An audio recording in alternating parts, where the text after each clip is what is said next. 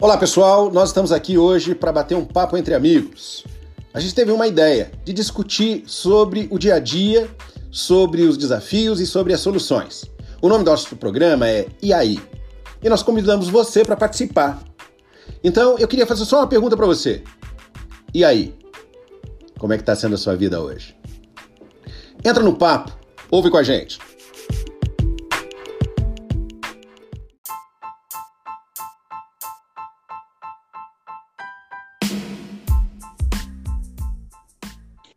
Olá, pessoal.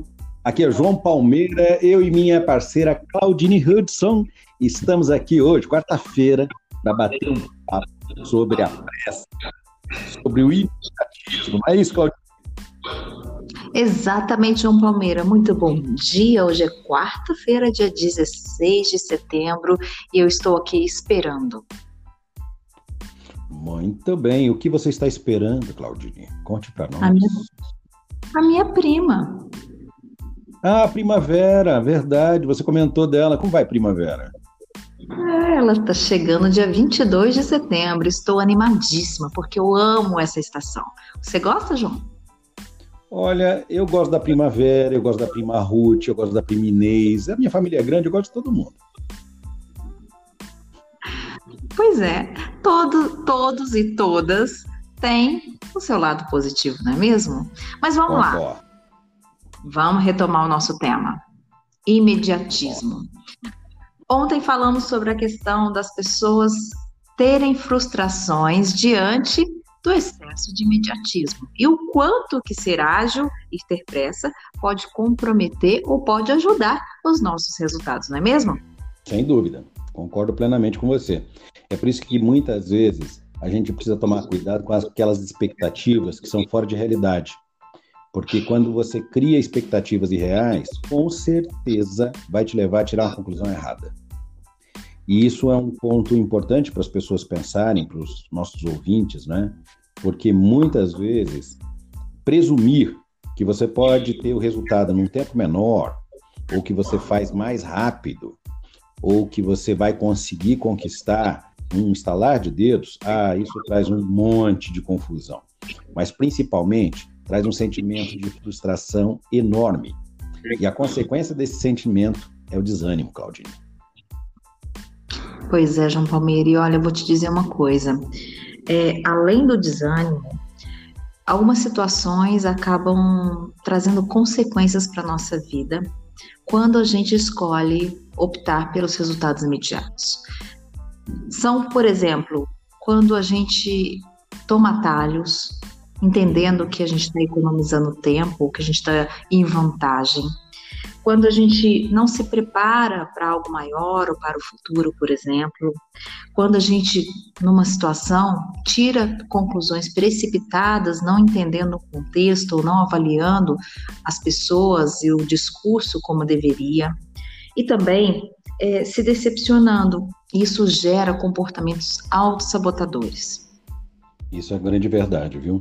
Porque a gente acaba não percebendo, mas você intensifica a emoção negativa. E ao intensificar essas emoções, naturalmente a gente pensa em desistir. E aí é que é o problema. Porque você que está ouvindo a gente, para para pensar quantas vezes na vida você quis alguma coisa, quis alguma coisa que acontecesse muito rápido, aquilo não aconteceu, você se sentiu mal e de repente desistiu. Não é comum acontecer, Claudia? Super comum, isso aí já aconteceu na minha carreira e na minha vida pessoal por diversas vezes. E em alguns momentos, João Palmeira, eu acreditei que, que eu não era capaz. Olha para você ver que coisa mais louca. E aí, quando você se depara com isso e toma consciência, como você fez, você consegue ter, como no teu caso especificamente, uma carreira de sucesso. Porque essa é uma das grandes chaves. É a gente tomar consciência, é a gente checar que o comportamento que está tendo, aquilo que a gente está fazendo, que é contraproducente, precisa mudar. Ah, eu acho que um exemplo simples para entender é, o seguinte: você, você sabe fazer bolo, Claudinei? Sei, claro, eu adoro essas receitas low carb que estão na moda. Bolo de que você sabe fazer? Banana, que é o meu preferido. Muito bem. Quando você vai fazer bolo para mim? Tá bom, João Palmeira, tá bom. Logo, logo eu vou mandar entregar aí na sua casa, tá bom? Acho bom. Quando a gente pensa num bolo, por exemplo, Claudinho, onde é que está o ponto aqui? É de que às vezes a pessoa, depois de fazer a massa, né, depois de preparar, colocar na assadeira e colocar lá no forno, ela vai lá e em vez de olhar só pelo vidro, o que, que ela faz? Fica abrindo o forno. Exatamente. Ao abrir a tampa, o que, que acontece com o calor? Ele acaba escapando, não é mesmo, João Palmeira? Exatamente. Qual é o resultado disso? Atrasa o processo todo. Entendeu o problema? Esse é a situação da vida da gente. Às vezes a gente fica abrindo a tampa do forno, esperando ver um resultado mais rápido. E não se dá conta que cada vez que você abre, você joga um pouquinho mais para frente. Esse é, é o problema. Exatamente. Olha, você me fez lembrar de uma frase de Napoleão Hill, um cara que eu gosto muito. Tem vários livros publicados. Ele diz o seguinte: paciência, persistência e suor são uma combinação imbatível para o sucesso. Ou seja, não basta apenas a gente aguardar, nós temos que ser atuantes nesse processo e também nos dedicar para que a gente possa ter o sucesso. Mas mais importante de tudo isso é ter equilíbrio. Com certeza. E aí a gente tem que desenvolver estratégias. E quando a gente está falando de estratégia, né, que é um termo que a gente usa muito nas organizações, nós queremos dizer comportamentos, novos comportamentos para a sua vida, seja ela profissional ou pessoal, mas que te levem para uma posição muito mais realista. Então, assim, você precisa entender que o tempo tem o seu próprio limite. Então, para alcançar uma meta, você precisa estimar um prazo adequado. É claro que não pode ser aquele prazo indefinido, aquele prazo que leva para longe, mas precisa ser um prazo que seja realista e, e, além de ser realista, ele precisa nos tirar da zona de conforto.